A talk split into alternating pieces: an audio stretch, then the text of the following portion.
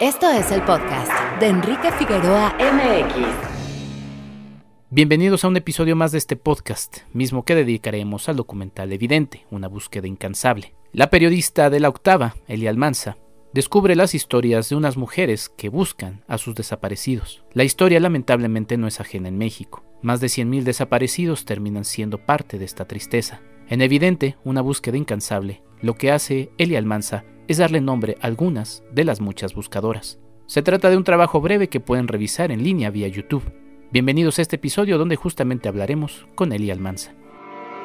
Hijo, escucha. Tu madre está en la lucha. El amor, la esperanza y la fe las mantienen unidas en una causa que ha transformado sus vidas. Un desaparecido es mío, pero todos los demás también lo son. Madres, esposas e hijas recorren desiertos, basureros y terrenos baldíos en busca de verdad y justicia. Nosotras caminamos sobre panteones clandestinos por el país. No conozco una familia con la que platique que no me diga que tiene un desaparecido www.enriquefigueroa.mx y como ya lo habíamos eh, anunciado, el día de hoy tenemos una charla con la periodista Elia Almanza sobre su eh, documental, su cortometraje documental Evidente, la incansable búsqueda de justicia de las madres buscadoras en México y está aquí Elia. Elia, ¿cómo estás? Saludos, qué gusto saludarte. ¿Qué tal, Enrique? Muy buenas tardes. Saludos a todos y a todos. Muchísimas gracias por este espacio para hablar de Evidente. Evidente, que es justamente, em, digo, no voy a dar el spoiler, creo que es una, es una cosa que se da a conocer de manera muy interesante ahí. Pero cuéntanos cuál es tu historia justamente con eh, estos hechos que se han presentado en diversos medios, em, en el cine, en distintos reportajes y que por más que se nos presente no deja de ser algo doloroso y algo que hay que seguir eh, presentando eh, por lo anormal que, que, resulta, y ya ahorita ahondaré en eso, que es el tema de las buscadoras, las madres buscadoras de, pues de más de 100.000 desaparecidos en este país, Elia. Sí, justo, Enrique, y qué bueno que, que inicias la charla con, con, este punto, ¿no? Porque se trata de un trabajo que se suma a muchísimos esfuerzos que estamos haciendo eh, muchos medios de comunicación, pero también desde las organizaciones de la sociedad civil, colectivos, eh, periodistas, para eh, visibilizar y seguir manteniendo en el ojo y en la mira pública el trabajo que están haciendo las familias las madres y padres de las personas desaparecidas en nuestro país. Em, partimos de eso, de que se trata de una mirada a cómo afecta la desaparición a las familias y como bien decía, si hay más de 100 mil personas desaparecidas en el país, hay el mismo número de personas o más, ¿no? O se duplica porque son todos los núcleos familiares buscando a personas desaparecidas. Eso es un número realmente, pues no podría decirte de qué dimensión, pero es, es, algo muy grave que está sucediendo en el país y al parecer se está normalizando, ¿no? Se está normalizando el hecho de que sean las familias, las madres, los colectivos quienes salgan a buscar a sus seres queridos desaparecidos desde todas las trincheras, ya sea desde estas búsquedas en campo, que es lo que documentamos en Evidente, particularmente en el desierto de Sonora, pero también en la ciudad, ¿no? En, en los campos, en los baldíos, en, en los terrenos abandonados o incluso también en, en semefos, no por eso dejar de mencionar la búsqueda que hacen también los colectivos en vida, pero desde todas eh, las trincheras y desde todos los esfuerzos y posibilidades, hay cientos y cientos de personas buscando un ser querido desaparecido, haciendo actividades que le corresponden exclusivamente al Estado y que las ha dejado de hacer que ha sido indolente con estos esfuerzos que están haciendo estos colectivos y pues ante esas omisiones son las propias familias las que han optado por ellas mismas organizarse, salir estas brigadas de búsqueda con sus propios recursos, con apoyos mínimos, te puedo decir casi nulos, escasos por parte de las autoridades. Y bueno, pues ellos son los que salen adelante tratando de pues reconstruir o, o sobrellevar la vida con, con, la desaparición, ¿no? Te iba a decir reconstruir un poco lo que sigue de la desaparición, pero no, eso es, eso es muy complicado. Después de la desaparición hay una ruptura total en, en las familias y en los núcleos y entonces la búsqueda es la única alternativa que les queda para, para mantenerse de pie. Eh, marcabas justamente esta normalización de lo que ya se mencionaba como algo anormal, ¿no? De esta, de esta situación. Eh, hay una entrevista con Edith Olivares de Amnistía Internacional en tu, en tu documental que menciona, deberían estar justamente estas personas reconstruyendo eh, sus vidas. Ya marcabas esto de que, bueno, pues quizá por, por, por lo doloroso de, y, también lo anormal, porque no tienen un cuerpo al cual despedirse. Es, es una situación muy muy compleja que ya abordaremos prontamente también en este podcast. Pero mm, era importante justamente destacar eso. Es una situación anormal. Son las autoridades las que deberían hacerlo y más bien eh, ellos deberían justamente de tratar de ver cómo reconstruirse como familia sin no estar en este proceso tan doloroso. Totalmente. Eh, después de la desaparición, como te comentaba, hay una ruptura y no hay como vuelta atrás. Yo decía, después de la desaparición no hay vuelta atrás para, para cada una de las familias y de sus integrantes.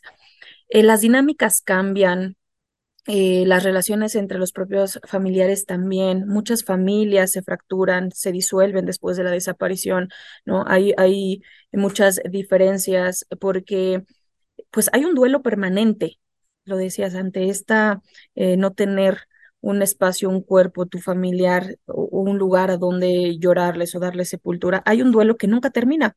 Sabemos que los duelos son complicados por sí solos, cuando este es permanente e incluso para muchas de ellas eterno, pues las afectaciones psicológicas, emocionales, físicas en cuanto a enfermedades son sin duda latentes y también y también permanecen, ¿no? Con todos los con todos los familiares. Y el Estado debería de estarse encargando más bien de esa parte, de ayudarles a cómo reconstruir o sobrellevar con una atención integral, ¿no? Psicológica, emocional, eh, siendo pues efectiva eh, en cuanto a las investigaciones, garantizando que no haya impunidad en las investigaciones de los casos de las, de las personas desaparecidas, dándole un seguimiento integral a toda esta parte. Pero bueno, eso ha estado totalmente relegado y olvidado y es algo que también se ha visibilizado muy poco, ¿no? Todo lo que implica la desaparición en cuestión física, eh, mental, emocional y que es crítico, ¿no? Y eso ha quedado olvidado porque tanto por las autoridades porque no les alcanza, no hay competencias para eso y porque tanto las familias pues están en una etapa anterior que es aferrándose a, a, seguir buscando a su ser querido desaparecido y con toda la razón, ¿no? Porque si ese ser querido desaparecido no no está y no tienen información, ellas tienen todo el derecho de seguir en la búsqueda y seguirle exigiendo a las autoridades que hagan lo que, lo que les toca hacer, ¿no? Pero bueno, sí destacar este plano emocional y físico. Yo que tuve oportunidad de estar con ellas y que es lo que se documenta en evidente aproximadamente una semana, día y noche, porque dormimos con ellas, eh, nos levantamos con ellas, preparamos la comida con, con ellas, eh, los traslados con ellas te das cuenta no nada más de este coraje y de esta fuerza que tienen para buscar a sus seres queridos, sino también te das cuenta de las enfermedades, también te das cuenta de eh, cómo hay una afectación emocional muy fuerte. Escuchas los sollozos en las noches, en el albergue, ¿no? Es de verdad una ruptura muy profunda que es lo que quisimos eh, intentar hacer eh, el equipo en este documental, tratar de dar una mirada un poquito más profunda y que sea un poquito más eh, para, para proveer esta mirada más empática por parte de, de la ciudadanía, ¿no? Por parte de las personas y no dejar de mencionar que también es una exigencia que nos toca a todas y a todos. Sí, sin duda. Y, y es que, a ver, todavía hay una anormalidad previa que es no deberían existir esos más de 100.000 desaparecidos, ¿no? O sea, eh, las autoridades deberían dedicarse también a otro tipo de cosas, ¿no? No deberían suceder este tipo de cosas y sin embargo suceden. ¿Cómo llegas a la historia de estas eh, mujeres? En específico se mencionan en el documental a Ceci Flores, a Araceli Hernández, a Cecilia Terán.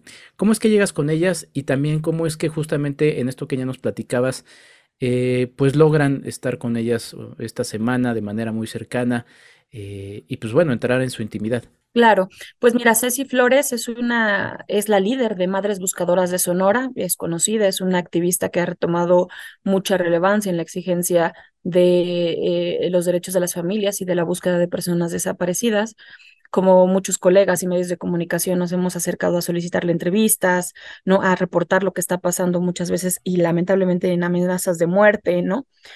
y cosas así a distancia, ¿no? Llegó un momento en que platicando con el equipo quisimos como conocer pues más a detalle lo que implicaba la desaparición y eso no se puede entender si no lo vives de cerca. Y fue así como decidimos buscar a, a Ceci, para plantearle poder documentar una brigada de búsqueda especial. Las brigadas de búsqueda se hacen dos o tres veces al año. Eh, ahorita te comento por qué, por qué es especial, pero bueno, eh, Ceci accedió. Ella lo tomó muy bien, incluso eh, aseguró que le gustaba que, que, la gente pudiera ver como más de cerca este, este trabajo que ellas realizan y ver más allá de las imágenes que siempre vemos como una familia o una mujer picando la tierra y ya, ¿no? ¿Qué implicaba o qué implica todo el trabajo que hay detrás de este pico evidente, ya estoy soltando un poquito de información, pero de este pico tan famoso que ya lo vimos en todas las imágenes, ¿no? Que, ¿Cómo se llega ahí? ¿Cómo se llega al desierto con ese pico a llegar a ese punto donde encuentran restos, ¿no? Y es así como pues eh, no, no, nos invita, ¿no? Bueno, le, solicitamos, ella acepta, nos invita, llegamos al, al, desierto de Sonora, porque fue una brigada especial de búsqueda en Sonora. Las brigadas especiales se denominan así porque participan colectivos de diferentes estados de la República. Y esto, ¿no? Suman esfuerzos para en algún punto de, de, de un estado pues a que haya más personas buscando, buscando restos, ¿no? De personas desaparecidas. Es así como llego a las historias, bueno, de Ceci, que, que es la líder, cuento ahí un poquito la historia, y es así como llego también a la, a la historia de Araceli y de Ceci Terán. Araceli es una de estas integrantes de colectivos, en este caso de Jalisco, que llega a esta brigada especial desde otra entidad con su equipo, porque ella es la líder de Buscadoras Jalisco, llega con su equipo a sumar esfuerzos a la búsqueda en otra entidad donde ahí no van a estar sus seres queridos desaparecidos, donde están seguras de que en esa zona no van a encontrar a su hijo su hija o a quienes están buscando, pero hacen una pausa en la propia y van a otras búsquedas, ayudarles a otras madres. Hablo un poquito en evidente también de lo que, de cómo se forman las familias, ¿no? Las familias que forman la desaparición. Este es un ejemplo de ello. Eh, por otra parte, eh, Cecilia Terán es muy particular y es una historia que me gusta muchísimo porque es una mirada distinta a la búsqueda que conocemos.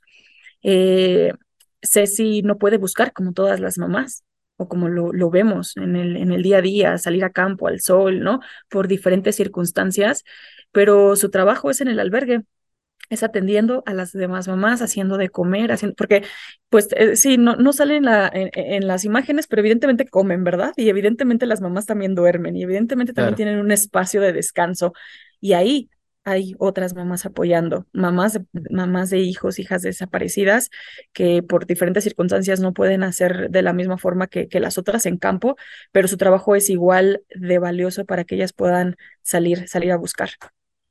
Es así como llegó a las historias. Elia, eh, ¿cómo, ¿cómo lo trabajas a nivel ser humano, a nivel personal, este tipo de historias? Porque bueno, a nivel periodista tu trabajo está ahí en evidente pero a nivel persona, porque son historias duras y pienso, por ejemplo, como en la gente de salud, ¿no? Que se enfrenta a casos complicados, pues también los periodistas que se meten en este tipo de casos y además en entornos en donde, pues lamentablemente, como hay dejos eh, o sitios o lugares oscuros de la justicia, eh, pues siempre hay ese temor, ¿no? Igual como las propias madres buscadoras al involucrarse en este tipo eh, de temas. ¿Cómo, ¿Cómo lo manejas a nivel personal?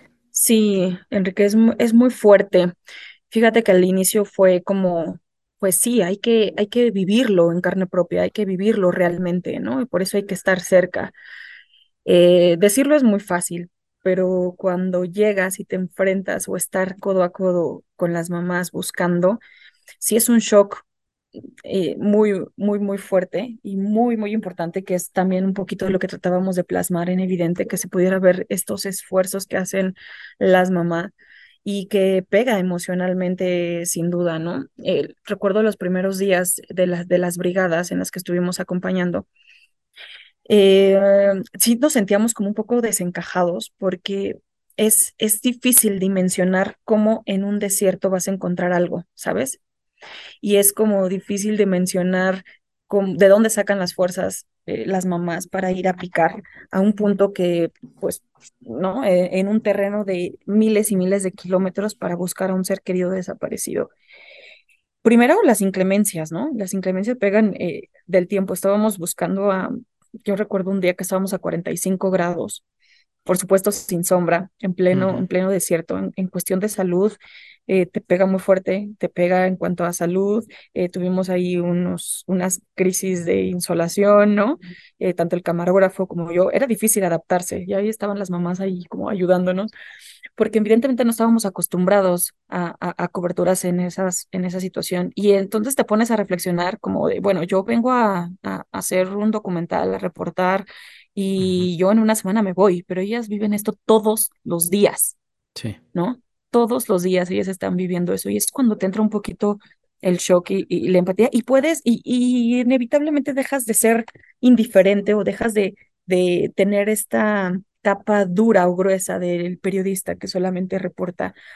Ahí ya eso se invisibiliza totalmente y solamente somos personas que estamos como nosotros documentando lo que hacen otras personas por, por, por amor, ¿no? Por amor a sus, a sus hijos. Eh, eh, eso por una parte. Por otra parte, pues sí, evidentemente ya cuando terminan las jornadas, no nada más los estragos son este, físicos, del cansancio, ¿no? Sino también emocionales. En una última, justo ya estábamos por terminar y cerrar el mismo día en que salíamos del vuelo para, de regreso a la Ciudad de México, estábamos cerrando una última, una última jornada y encontramos un pozo con restos de, de mujeres, eh, una de ellas muy, muy, jóvenes y bueno, evidentemente todos quebramos, ¿no? Porque te das cuenta o te topas de frente con la desaparición y también con la hazaña de la criminalidad, ¿no? Porque ya no es nada más que las personas desaparezcan, sino hay, hay mucha hazaña en la desaparición, hay mucha eh, violencia, hay restos, están personas que, que descuartizaron, ¿no? Y creo que verlo o mirarlo de frente es, es, muy, es, muy, es muy fuerte, ¿no? Pues sí. Elia, eh, pues nada, este trabajo, evidente, la incansable búsqueda de justicia de las madres buscadoras en México, queríamos difundirlo en estas fechas, que también entiendo quizá para algunos son así como de, ¿por qué? ¿Por qué hablar de esto en estos días? Justamente por eso, porque sucede y porque hay familias y hay nombres y por ese hecho que bien mencionas, Elia, y que aplaudo, no va a haber eh, demasiados eh, documentales sobre el tema porque no son suficientes, eh, porque no son más de 100 mil desaparecidos, no son más de 100 mil familiares o el doble o amigos también buscando, sino que son nombres. Y tú en este caso pones a Ceci Flores, Araceli Hernández y Cecilia Terán entre otras, con nombre y apellido justamente y con cara y voz justamente presentándose como esas historias, porque no son números, son seres humanos y por ello lo importante es ser empáticos. Te agradezco mucho por tu trabajo. Em, Elia, eh, invito a la gente que nos escucha a que lo vea en YouTube, es un trabajo que está disponible ahí, no sé si quieras también mencionar, obviamente, ya que estamos mencionando esto, el nombre de, de todo el equipo que realiza este extraordinario trabajo. Así es, bueno, es un trabajo eh, que realizamos en la octava digital. Se trata de la edición de Fabiola Martínez, que es de verdad extraordinario. Eh, quiero que sepan que también nada más es ir a documentar y regresar, o sea, obviamente lo sabemos, ¿no? Pero a veces lo obviamos mucho. Y um, una vez que nosotros llegamos, y pues llegamos no nada más como eh, choqueados, ¿no? Por emocionalmente por todo lo que vimos y vivimos de manera directa, sino también con mucho eh, porque tú vas pensando en que vas a traer una historia y con una estructura que, que, planeas previamente, ¿no?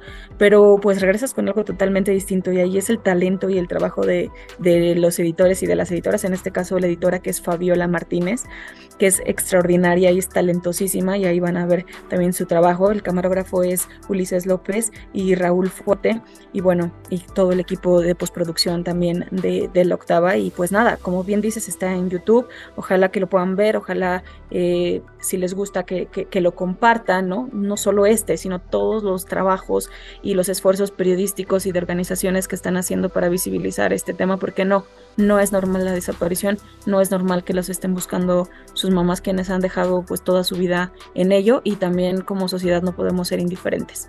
Eso, Enrique, muchísimas gracias.